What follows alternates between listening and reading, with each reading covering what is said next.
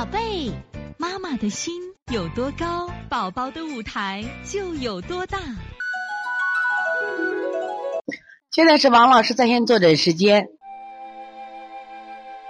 现在我们看我们三零四这个衡水的咩咩妈的问题，宝宝七个月了，晚上跟爷爷睡，几乎断了夜奶，但凌晨四五点爱醒，难入睡，要反复吃奶，有时折腾一个多小时才能再次入睡，白天也难入睡，请问怎么调理？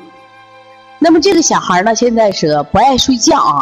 一般不爱睡觉的话，我们都讲的是阳难入阴，用滋阴的手法做。你先用滋阴的手法做，然后呢配什么呀？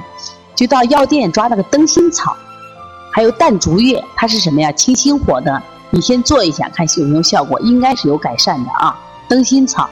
那么穴位呢？我跟你说，我给你加一个水底捞明月，除了滋阴的手法，加个水底捞明月，这也属于滋阴的手法。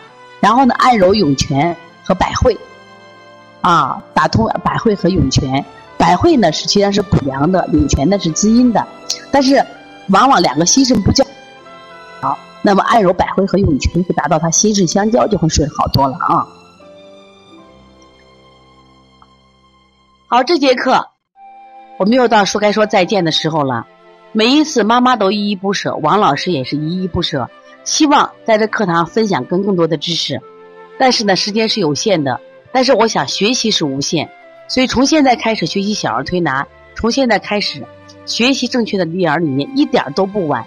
也希望我们今天听课的妈妈能把我们所有的知识，通过自己的学习，通过自己的分享，让更多的妈妈了解，走进邦尼康小儿推拿，走进邦尼康的课堂，让我们获得正确的育儿理念。